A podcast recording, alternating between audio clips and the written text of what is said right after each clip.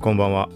2021年4月9日午前2時48分の音声収録です。今回は記事を書いたものをいくつか前半に話をして、その後にタイムライン振り返りという感じで話をしていこうと思います。先に記事、え、ー、と、書いたもの、ざっくり言うと Facebook がインスタライブプラスクラブハウスみたいな新しいサービスを開発はい、ベータテストが開始という話です。その他、ディスポが新機能、ベータテスターの募集を開始とか、あとは Google の、えーと、開発者向けのイベントのスケジュールの発表が出たとか、まあ、この辺りになります。はい。まあ、後半に関してはいつも通りタイムラインざっくり拾いながらという感じになると思います。まあ、SNS 関連、その他、えーとまあ、場合によってはガジェットだとかエンタメだとか、はいまあ、ざっくりな感じで話をしていこうと思います。この番組は、コーキチ T が SNS、テック、ガジェットの最新情報を独自の視点で紹介解説していくポッドキャスト、聞くまとめです。ながら聞きで情報収集に活用してください。はい。今回も VR 空間同時に配信をしています。前回にはちょっとあの、動画の方は配信できなかったので、もうただ撮っただけになってしまったけど、ちょっと今回は、そうだな、前回で思ったところがあったので、ちょっと今回、そこら辺を考慮してやろうかなという感じで、最後にちょっと触れようと思います。はい、まずは記事書いたもの。1つ目、まあ、これ結構興味深い話で、Facebook がインスタライブプラスクラブハウス的な Q&A 機能付きホットラインのベートテストを開始、はい、という話が上がっています。まあ、これ記事書いてあるものなので、すべて概要欄にリンク貼っていきます。関連するものはすべて概要欄に貼るので、はい、音声だけでは分かりづらかった点、補足事項なんか確認したいものなんかはすべて概要欄からチェックしてください。はい、この Facebook のホットラインっていうサービス、はい、記事書いた冒頭ちょっと読んでいます。Facebook の独立開発特化チーム NPE チーム from Facebook がホットラインというサービスの公開ベータテストを開始したとのこと。はい。この NP チーム from Facebook っていうものは、えっ、ー、とね、実験的な開発サービスとかアプリに特化した、まあ、言ってみた遊撃隊みたいに動くような開発専門のチームになっています。はい。で、まあ何にしても、これちょっと後で補足するけど、この NP チームに関しては。はい、何にしても、その、まあ、開発チームがインスタライブとクラブハウスを組み合わせたみたいなアプリケーションを開発。はい。まあ、テスト開始っていう話です。これ具体的に言うと、ウェブサービスってなっていて、アプリではないってことなんだと思うんだよね。まあ、何してもデスクトップの画面とかが、えっと、海外版のテッククランチを見て載っていて、そこから情報を拾ってきているんだけど、画面の、まあ、横長の画面の左側にまずこう話す人たちのアイコンが表示されます。このまあ漢字はでっかい丸のアイコンが表示されて、あのクラブハウスのまスピーカー枠だとか、なんかそんなイメージです。はい。で、対して画面の右側には、リスナーにあたる人、オーディエンスが存在していて、で、ここが、えっとね、さっきちょっと触れた質問機能、Q&A 機能っていうのがメインのなんか機能として存在するような印象になっています。で質問者とそれ以外のただ聞く人っていうのがあのエリアが分かれてなんか表示されるみたいです。はい、で質問の一覧とかが表示されたりして、うん、なんかそれにだからスピーカーが答えるみたいなそういう形式がメインになってるのがね。まあもちろん話したいこと話しててもいいんだろうけど。はい。でその質問に対してのなんか賛成とか反対みたいななんかボタンが用意されているだとか、あとは質問者の、まあ、質問に対してのリアクションができたりなのかな。まあ、なんかそういう感じのすごいあの興味深い感じになっています。例えば、クラブハウスとかでも、あのイエスかノーとかアンケート取るのに手を挙げてくださいってあの手のアイコンを押してもらったりとかやったりしていたと思うけど、はい、ああいう感じのものがよりもう明確にデータとしてそこの部屋の中で聞いている人たちから、まあ、意見を、まあ、集めることができる、データ収集ができるみたいな感じになってるみたいです。はい。で、モバイル版だと、この今言ったパソコン版で右側にこのリスナーとか表示されてるってものは画面の下に移動して、だからそれこそあれかねクラブハウスとかみたいな感じの見た目になるのかもしれないけどはいでクラブハウスと大きく違う点で言うと、まあ、今の質問機能っていうのも大きいんだけどそれ以外にはホットラインでは録音とか録画がするされるのが前提になってるみたいなことなのかな正確なニュアンスはちょっとわからないです、まあ、そんな感じで部屋を作成、まあ、配信をしたホストは MP3 で音声データで MP4 で動画のデータもま入手可能みたいなことが書かれていた印象です。はい。で、これは手に入れた動画とか音声っていうのは、例えば、ポッドキャストで配信をしたり、YouTube だとか TikTok の動画サービスとかへの配信みたいなところも想定しているみたいな感じっぽいです。はい。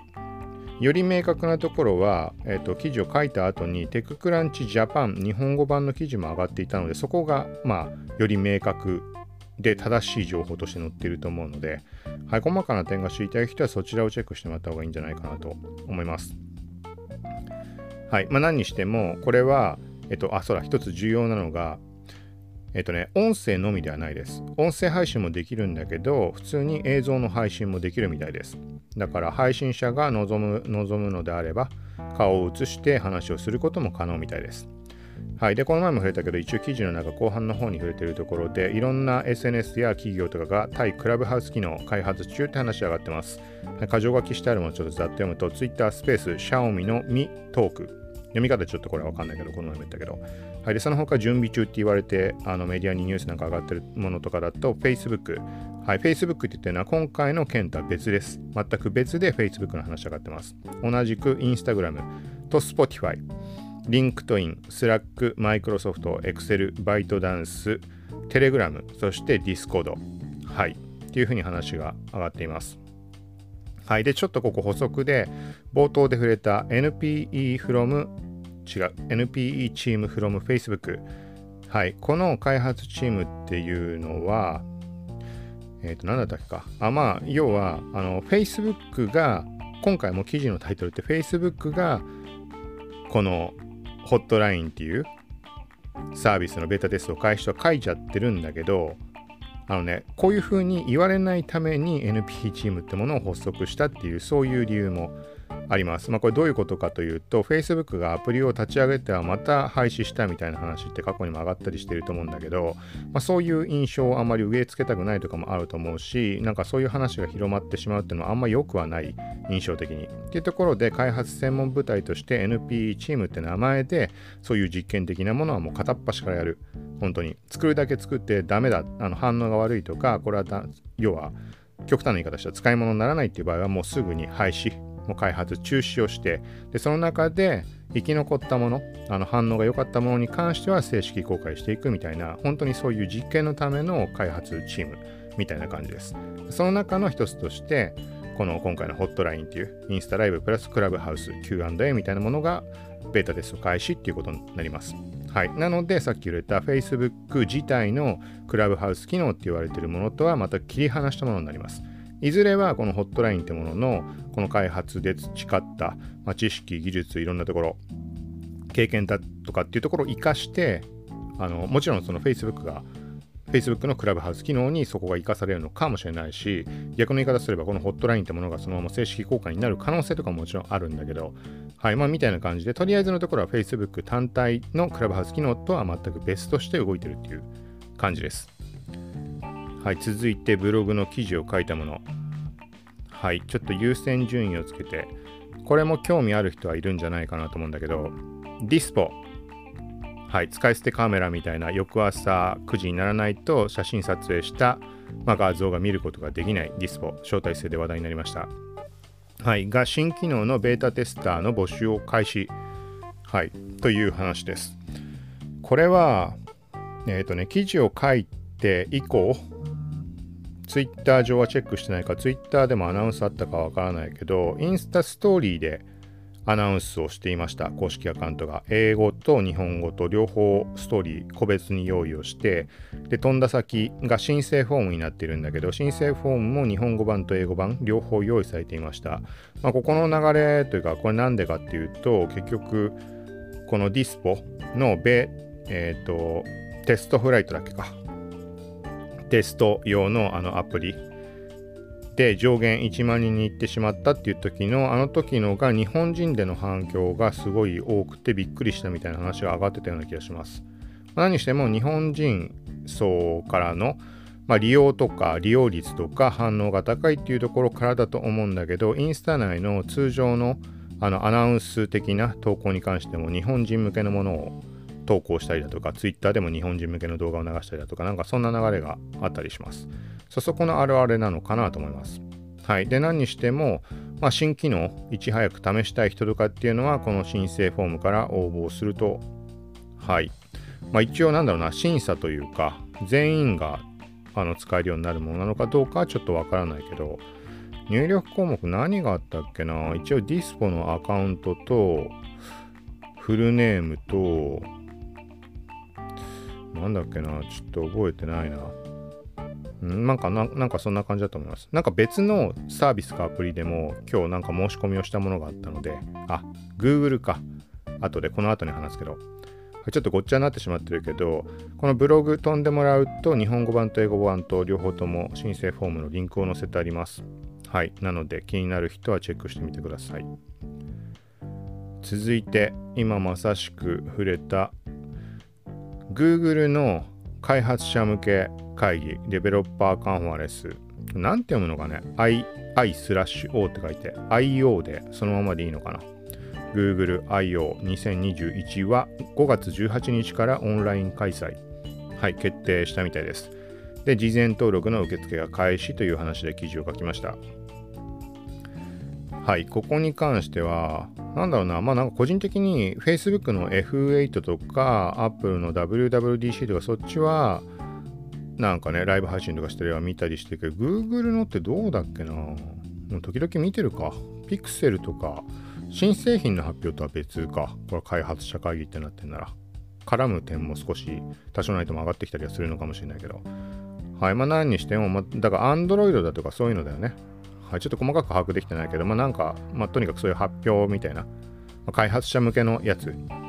はい。これが5月18から20日にまあ、オンライン上で開催で全て無料って話です。で、事前登録っていうのが用意されていて、事前登録を済ませておくと、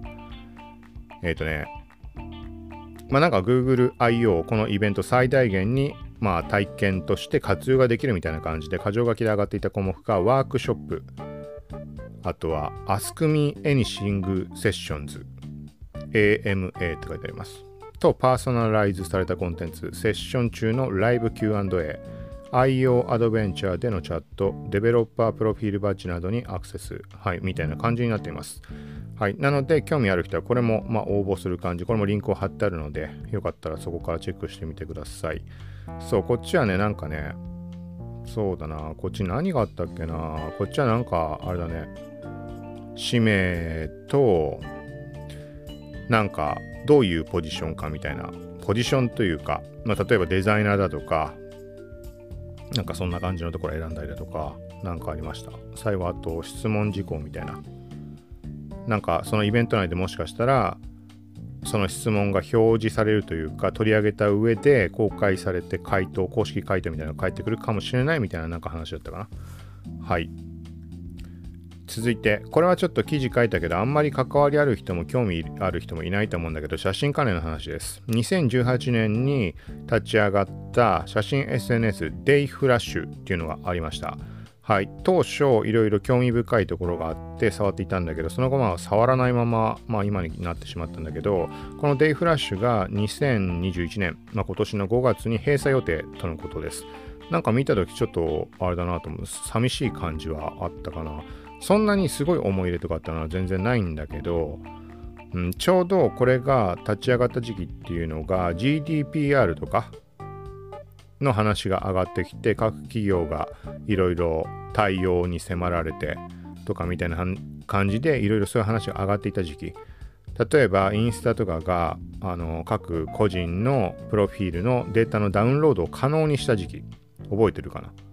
設定画面から自分のデータってダウンロードできるように現状になってるんだけど、そういう時期です。で、その時期を狙いすましたかのようにデイフラッシュがすごい猛攻をかけた。これ言ってみ、言ってみたら、まあ考えようによっても完全なスパムとも取れるんだけど、DM で会員を募る感じで、で、そのメールを、DM をインスタ内でなんだけど、そう、その招待しますみたいな感じで。うん、まあちょっとね、スパムチックなところあったんだけど、まあ、何しろ招待されたのがあって使い始めたわけだけど、で、なんかね、なんか結構これ聞かれたんだよね、他の人に。あの、全く接点ない人とかも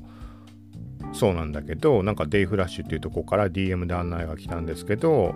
なんか怪しいものじゃないですかみたいなこと結構聞かれたりしました。で、自分で使った感じでそんなことはなかったので、まあ、DM がさっき言ったようにスパムチックなところがあるので、そういうところで懸念する人がいたんだと思うんだけど、うんまあ、そのやり方がどうこうは別として、サービスとしては、なんか、あの、悪くないというか、写真の SNS にしては、ちょっといろいろ面白い感じがあったので、当時。そう、まあ何にしてもそんなことがあったんだけど、そう、もなんか閉鎖みたいな話で。で、このデイフラッシュに関しては、ところどころで結構話に上げ、取り上げて、あの例としてデイフラッシュの名前を出したりしていました。これはポッドキャストでもそうだし、ブログでもツイッターとかでも断るごとに結構名前を出してたんでね。これは何かっていうと特徴的だったのが、当時、今は違うのかもしれないけど、横スクロール、横スワイプで写真を見ていく感じでした。はい。で、これが、まあ、例えば、インスタの2018年末、この前も触れたかもしれないけど、あの突然インスタが縦スクロールでフィード見るんじゃなくて横スクロールになってしまったっていう時がありました。1、2時間でもうすぐあの間違って実装してしまったっつって、あのもう元に戻ったんだけど、そその時とかにもこのデイフラッシュ、デイフラッシュっていうのが、まあ、さっき言ったように横スワイプの UI、UX なので、そういうとこで話を取り上げたりとか、あとは後々デイフラッシャーあの写真 SNS にしては珍しくリツイート機能っぽいものを実装したりしていました。はい。まあ、そういうところでいろいろ興味、興味というか、まあ、記憶に残るような写真 SNS の一つです。はい。で、まあ、5月のなんか1日っていう日付と15日っていう日付と両方出てるからわかんないんだけど、まあ最終の締め切りはまあ15日ってことだろうね。まあ、それまでにあの必要に応じて写真をダウンロードするとかそういうことはしてくださいって話です。あとは将来的にアプリの方を、まあ、復活させる、まあ、再起動的な感じで動く可能性もまああるっていうことでその時に通知が欲しい人は申請フォームの方を登録しておいてもらうとお知らせしますみたいな感じになってました。はい。ここに関しても同じく、まあ、申請フォームの URL とかも記事の方に貼ってあるので、はい。まあ、現在使っていて、また、まあ、そんなに使ってる人ってのも限られるとは思うんだけど、はい。まあ、そんなサービスあったなとかで、まあ、また復活することがあるんだったら使いたいかなと思う人とかは、応募、はい。登録しておくのもありなんじゃないかなと思います。はい。という感じで記事を書いたものは以上です。続いてタイムライン振り返りという感じで話を進めていこうと思います。はい。また VR 空間上では Google Keep で一応箇条書きを今回珍しく先に目次みたいにしました。はい。まあ Twitter を見ながらでいいんだけど、そうだな、箇条書きしたものとちょっと整合性が取れてないな、完全に。そうなんかさっきリツイートしたもので、ちょっとこれは、あのー、概要欄とか載せられないと思うので、タイムラインの方を追ってほしいんだけど、秋葉、秋葉ストリップだっけ？これ、名前あえて変えたのかな？秋葉ズトリップってなってるけど、秋葉ズトリップだっけ？秋葉ストリップじゃないんだっけ？違うっけ？ゲームなんだけど、あれは何やったんだろう ?PS ビータかなんかでやったのかな？そのゲームの、なんだろうね。リメイク版なのかね？ちょっとわかんないけど。はい。秋葉ズトリップファーストメモリーみたいな。Nintendo Switch と PS4 で発売ってなってます。はい。これまあリツイートしました。懐かしいなと思って。で、あとはなんか2の国。レベル5だっけ ?2 の国っていうゲームのクロスワールズみたいなスマホのゲームかな？の事前登録が4月14日から開始ってなってます。まあ、一応、天岐阜3000円分を30名プレゼントみたいな、よくあるフォローとリツイートとかなんかそんな感じかな。はい、これも、なんかね、これツイートをしたんだけど、なんか実際の本、ゲーム、多分任天堂 DS なんだけど、多分初代が。DS を買った時に、特典とかじゃないのかなんかわかんないけどね、なんか集める本も一緒にあった気がするんでね、それを開いて、なんかね、魔法を使う時に、発動する時に、タッチペンで画面になんかこう、線、ラインを描くというか、文字を描くかのように。それで魔法が発動するみたいなことだったと思います。全体的に曖昧なんだけど。でその時に、この魔法を使うには、こういう風に、まあ、描くみたいなのが、その魔法の本みたいなのを開いて、そこでペラペラ調べながらやるみたいな感じだったと思います。はい。で、なんかそこの記憶がなんとなく残ってたので、ちょっと興味あるかな、みたいな感じでリツイートしました。その後にもなんかあれだね、Wii じゃなくてプレステだかなんかでも続編出たよね。それ以降って知らないけど、なんか続編が出たものは買ったけどやらずに多分そのまま放置かなんかで、どうしたんだろうな、あれ売ったのか売ってないのか売ってないような気もするけど、はい、まあなんかそんな記憶あって懐かしいのでちょっとリツイートしました。場合によってちょっとやってみようかなとも思います。はい、続いて、タイムラインを振り返っていくと、ちょっと箇条書きとずれてしまうけど、まあいいか、これはざっくりにしよう。なんか Facebook の投稿画面のレイアウトっていうメニューに関して記事が海外メディアで上がってます。なんかこれよくわかんないような、このレイアウトっていうもの自体が新機能かと思って、なんか表示されてたからスクショしたものを載せておいたんだけど、なんかそういうことでもないっぽくて、レイアウト機能の中にコラージュっぽいなんか機能もあるんだけど、なんかそれの種類が増えたとかなのかね。ちょっと Facebook も触らないのもあるし、はい、わかんないんだけど、なんかそんな話があるみたいです。はい、続いて、Google 検索結果上のショート動画枠、はい、が Facebook でいっぱいに。はい、タイムラインの方をちょっと見てもらいたいんだけど、見てもらうとわかると思うんだけど、もともとあの海外の SEO で有名な方がまあ Google 検索結果上にインスタとか TikTok の動画がショート動画としてカルーセルで表示されているっていう話が2020年12月下旬ぐらいに話し上がってました。で、その後自分でも確認したところ、表裏の確認が取れました。シカゴブルーズって検索したら2021年今年の頭ぐらいに。で、これスクショしたものを載せてあります。はい。で、この時点で記事も書いてあるんだけど、まあ、それちょっとリンクを貼ればいいか。はい。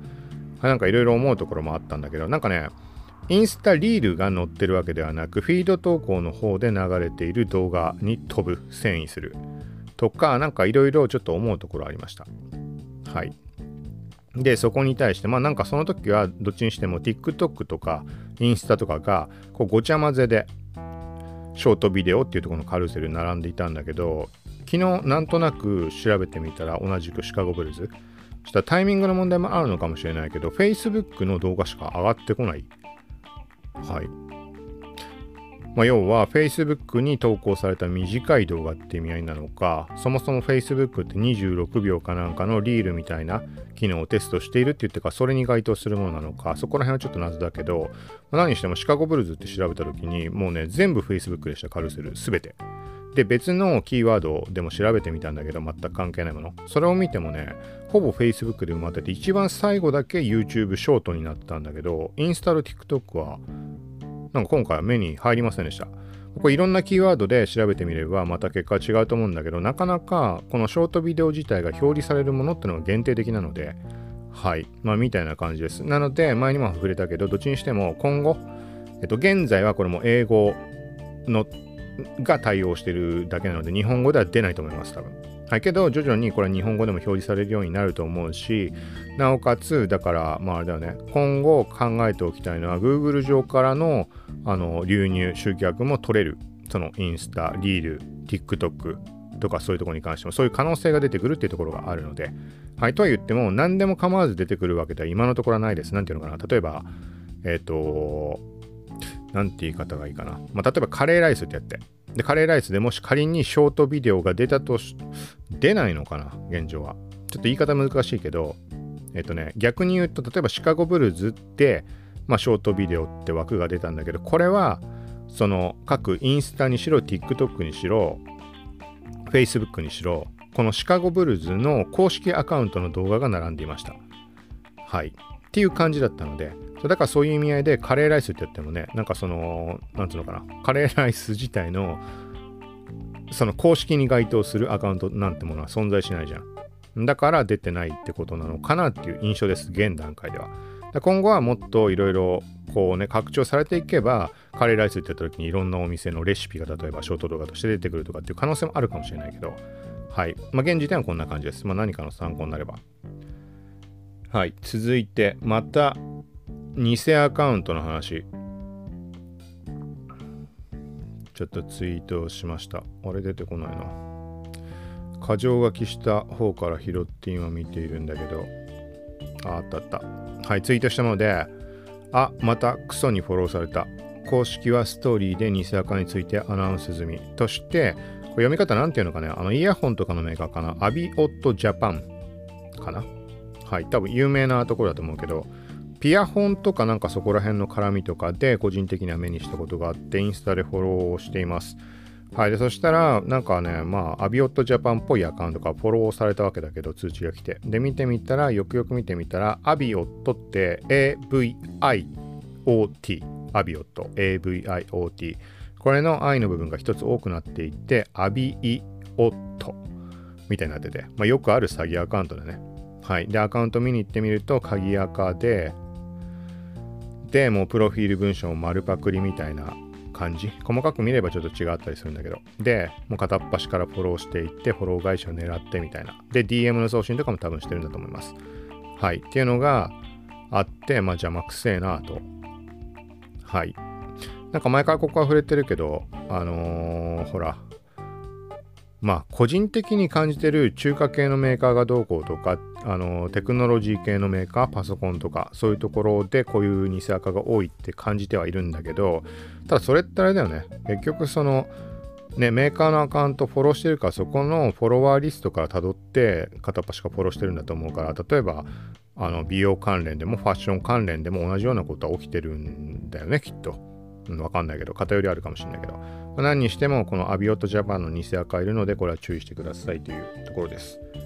はい、続いてピンタレストがピンタレストの話ちょっと触れようと思います。ピンタレストがねストーリーピンでえー、っとこれ興味ある人いるんじゃないかなと思ってこの前インスタで質問をもらったところの回答にもつながるとこなんだけど、はい、なんかストーリーピンが使えないっていう話をあの質問をもらったことがあってでまあピンタレストがクリエイターアカデミーっていうのを今開催していて今もまだこれは申請できるのかな。まあクリエイターアカデミーに参加するとストーリーピンのアクセス権がもらえますっていうそういう話になっていました。これを記事をあの過去に書きました。3月に。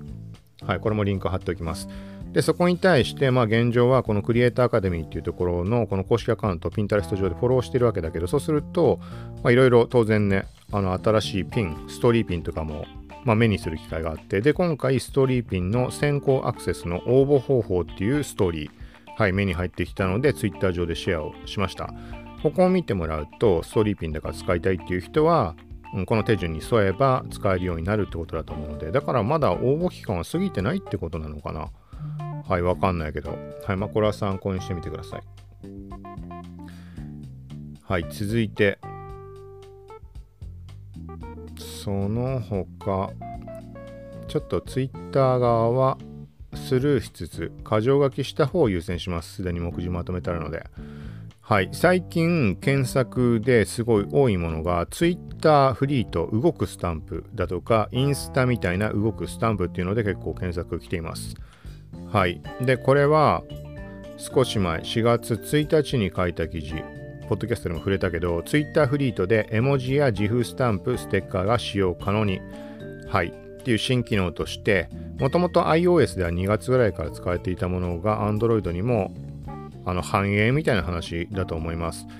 だからまあね、もしかしたら iPhone、iOS でもまだ使えない人もいるのかもしれないけど、なんかこれ結構検索来てます。なので、一応ツイート、もう一回引用って形で載せておきました。これもあの概要欄、あのこういう関連リンクは全て概要欄に載せるので、気になる人はチェックしてみてください。はい、続いて、なんかこれは新しいゲームの話かな。なんかどういうことかちょっとつかみどころがないので、これは気になる人は見に行ってほしいんだけど、なんだろうこれってツイートしました。50体以上のフィギュアが登場。新作 RPG フィギュアストーリークローズドベータテスト募集が本日よりスタート。4月8日。はい。ファミ通アップっていうメディアです。なんかねこのフィギュアって言ってるフィギュアストーリーのフィギュアっていうのはあの人形的な意味合いのよく俺が触れてるあのアニメとかの話をしているフィギュア。はい。3D のフィギュアね。手に取れるフィギュア。そそれをなんかねなんかそれのなんからしいんだよね。フィギュアがこのキャラとして登場してなんか展開していく RPG なのかね。なんかちょっと意味合いがよくわかんないんだけど。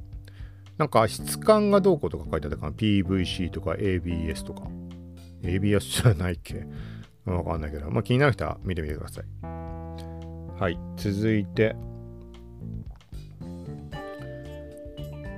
あこれはちょっと目次には加えないかもしれないけど気になってもこれどういうことだろうっていうのがあってワードプレスのアプリ版。アプリ版って手軽に使えていいはいいんだけどあの割り切って使うって意味合いでできないことも多いので、はい、なんだけどとにかくわけのわからないことが起きる。結構ものすごい文句を言ってた時期もあるけど気づいた記事が全文消えてしまうとかってのがあったりして、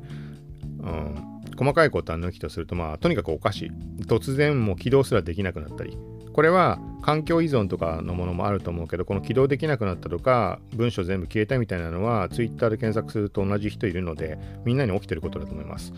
はい。でそんな中これは便利なものを見つけたっていうところなんだけどそもそもワードプレスってこのテキスト書いたところにリンクテキストにリンクを設置するときに URL 入れるこのウィンドウってると思うけどあそこに文字列を入れて検索をすると過去記事の検索をしてそこにリンクが貼れるようになっています。はい、でもアプリではなんかねうまくいかなかった記憶があります。ところが今日久しぶりになんとなくで試してみたらちゃんと正常に動作したっていう話です。それだけなんだけどこれ結構便利なんだよね。まあ、要は例えばあの過去に触れた通り〇〇のみたいなの時の〇〇をそのリンクの設置のボタンを押してそこの窓でその〇〇に該当する言葉を打ち込めばそう過去記事からあの一覧表示してくれるので。はい。でこれが今日使いましたっていうところです。ただそれだけなんだけど。うん。けどねその後試してみたらなんかねいくら待っても表示されない時があります。そう。でなんかこれそんなことあるかわかんないんだけどあの例えばカタカナだけだとダメとかなのかなみたいな印象を一瞬感じました。そんないろんなパターン試してないけど例えば漢字プラスカタカナとかだと出てくるような気もするしちょっと謎なんだけどはい。まあみたいな感じです。続いて TechCrunch Japan の記事です。これは詳細は見てください。ちょっとタイトルだけにします。はい、競争が激化する中 TikTok はクリエイター向けに6つの新しいインタラクティブな音楽エフェクトを発表。はい、ちょっとざっとね、眺めてみたけど、ちょっとパッと頭に入ってこなかったので、申し訳ないけど、ちょっとこれ気になる人はチェックしてみてください。続いて、美術手帳の記事です。アキラの音をサラウンドで体験する日本科学未来館で新たな常設展がスタートという話です。アキラってあのアニメの有名なアキラです。はい、これは、アキラ自体は特にそんな好きってこともないんだけど、ちょっとね、大人になってから見たことがないから見返したいなと思ってるんだよね。みんなアキラアキラって言うじゃん。で、なんかそのさ、サイバーバンクとかそういう系の、あのー、流れでも話題に上がったりする作品だと思うので、なんかね、子供の頃に見たせいかね、特にね、面白かった記憶がないんだよね。なんかあのさ、しわくちゃの子供たちいるじゃん。あれがなんかもうただ、気持ち悪いなというかなんかチャチいなみたいな印象しか子供の頃それを受けてしまってもうそれしかもう頭にない。そうけどまあ今見たら多分違うと思うのでそう見てみたいなと思ってます。でただこれは今回のは音をサラウンドで体験体感するみたいな音方面の話だったのでちょっと気になるなと思ってまあシェアをしました。はい。ということでこれもまあ細かいところは実際に飛んで気になる人は見てみてください。はい続いてえっ、ー、と、いろいろ気になるところをツイートしたって触れたいところもあるんだけど、時間の都合上ちょっと現状はスルーをしています。はい。結構スルーしてるな。あそういえばあの冒頭で触れたディスポの新機能のベータテスターの募集みたいなのツイートしたらディスポの公式がいいねしてくれましたただそれだけだけど。まあなんかそういうのあの反応とかしてくれるのは嬉しいよね。やっぱり。はい。続いて。インスタリール、はい。そう、ちょっと気づいたところで、インスタリールのリミックス機能、TikTok のデュエット機能みたいなものが先日公開されました。はい。で、その時に、その機能を使って気づいた人もいると思うんだけど、アフレコ機能、ボイスオーバーって言って、自分の音声をさらにそこに録音できる機能と、えっ、ー、とね、楽曲とその声のバランスを調整できる。なんかそんな画面があると思います。はい。で、これは結構前から普通の、ただの普通のリールでも表示されていました。アフレコ機能って勝手に呼んでいたんだけど。はい。で、それってこのリミックス機能のために、じゃあ用意されていたものが勝手に表示されてしまっていたのかなみたいに思っていたんだけど、どうやら今現在はリミックス機能を使わず、通常のインスタリールの投稿画面でもアフレコ機能、そのボイスオーバーマイクアイコンとなんか調整みたいなアイコンが表示されてる人が多いんじゃないかなと思います。これいろんな人のものを見たわけじゃないかわかんないけど、もともとアフレコ機能って通常のリールでは1アカウントでしか使えなかったのが、そう、今日、昨日あたりに見たらいろんなアカウントで使えるようになっていたので、はい、まあ、整理すると、アフレコ機能はリミックスの時だけじゃなく、通常のリールでも使えるようになったのかなっていう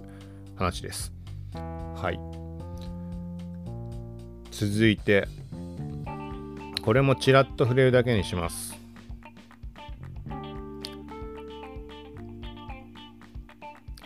出てこない。出てこない。出てきた。ロイター、ロイタージャパンの記事です。米ツイッター、クラブハウス買収目指し協議40億ドルで、みたいな、はい、話。結構今日、今日では昨日か、いろんな人がツイートしていたと思います。はい。まあだから、ここは、これはまあ細かいとか読んでほしいけど、まあそんな中、えっ、ー、とまあ他にも、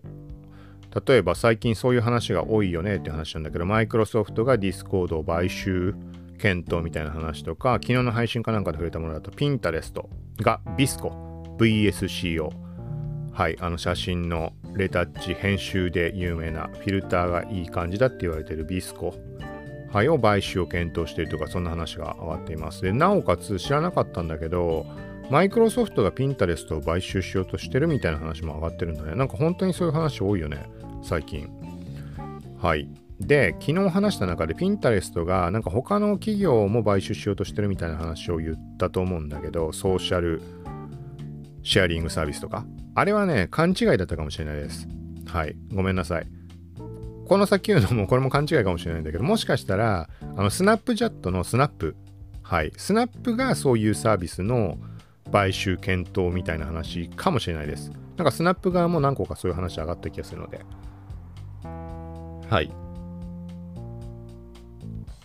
これでもう全部かな。なんか、あれなんだね。いつもグダグダ長くなるから、あれってなるんでね。あれ、あれ終わっちゃったみたいな感じで。はい、まあなんかね、そんな無駄にやったってしょうがないんだけど、はい、じゃあもう一個、ちょっと、アダム・モッセーリさん、インスタグラム代表がツイートしていたものをリツイートしました。えっ、ー、とね、コロナのワクチンを接種しようとか、なんかそういうニュアンスのスタンプだとかが前に公開されました。で、記事を書いて、これはね、日本国内はまだ正式に発表されているものじゃないから、ちょっとね、あの、ツイートはどうしたっけな、そのままにしちゃったっけな。うん、まあ、日本版も用意はされています。ただ、まだ公開は多分されていないって感じだと思うんだけど、なんかそこに対して新しくさらにスタンプが追加されたとか、なんか、あのー、おうち時間、ステイホームとかのスタンプと同じで、ホーム画面、インスタホームの上のところにハイライトみたいな感じでみんなが投稿したおうち時間スタンプの投稿が見られるみたいなのってあったりすると思うけどあれみたいな感じでそうワクチンの件に関してもなんか表示されるっていうそういうのをツイートしています。はい。まあこんな感じかな。はい。ということで今回は一応以上となります。これで何分なんだろう？ちょっと時間見てみます。見えない。見えないな。30分ぐらいかな。はい。さっき言ったのもちょっとなんかあれだな。なんか拍子抜けなんだよね。あの多分今回先に目次を用意したからかね。目次用意した分あの端的にまとまってるんだと思うんだよね余計なもの触れずに。これもスルーしますスルーしますって言ってたと思うけど。だからいつもは無駄がやたら多いって考え方もできるし逆に言えば真逆の捉え方もできるけど。うん。ということでちょっと感覚がつかめてないけどこれで終わりにします。はい今回はこの VR 空間で撮ったものをおそらく公開すると思います。そう最後にちょっと触れるって言ったのが何だったっけな。なんかね結構前回の時ってがっつり他のあのメディアとかの画面ってのを映してたんだよね。あんま深く考えずに。あのもともと結構そういうのは気にしてるんだけど今この VR 空間で撮ってるものに関してもあのー、ね。なんかあんまりさ他のところの、まあ、例えば簡単に言ったら動画を流してここに映しちゃうとかってやっちゃダメなことじゃん。だからそういう意味合いでなんかね前回は配慮にかけてた、全部絶対やらないようにしようっていう頭でいるんだったらもうちょっとでも映ってる時点でダメだけどなんかねあんまり厳密にやりすぎるのもどうかなってどうかなというか。うん。まあこのぐらいまでならあのなんだろう全部リンクも貼ってることだしなおかつこの録画してるものがめちゃくちゃ画質悪くてはっきり判別もつかないぐらいのものだからあんまりガチガチにやってしまうと何も身動き取れなくなってしまうなとかってのもあったりするので。そう。でも前回のはこれはちょっと、まあ、流すのはあれかなと思うところがあったりしたので、はい、そういう感じです。で、今回も多少ね、まあ、他のメディア、記事とかには飛ばないようにはしてたんだけど、うん、多少画像とかが映ったりあったけど、まあ、このぐらいならって、まあ、勝手な判断だけど、はい。まあ、結局、その映したものは、まあ、全てが全てとは言い切れないけど、概要欄からリンク飛べるように、これはもう昔からずっとやってるので、読み上げたところに関しては、できる限り貼るようにはしているので、なので、まあ、映像側見た人に関しては気になったものがあれば、それも概要欄からリンクは飛べるようにしてあるので、はい、まあ、みたいな感じです。そう。まあ、その感じで今回はちょっと一応意識しつつやってみました。はい、ということで、えっ、ー、と、また VR 空間側のやつも、うん、ある程度、毎回とまでいかなくても、うん、出していけたらなとは思っているので音声聞いた方で興味ある人はそちらもよかったらチェックしてもらえたらと。といってもまあ現時点ではどうなるかわからないけどあの動画版とか公開した場合はポッドキャストの概要欄の方にはあの貼るようにするので、まあ、YouTube、IGTV とかなんかそんな感じだと思うけどはい。ということで今回は以上です。さようなら。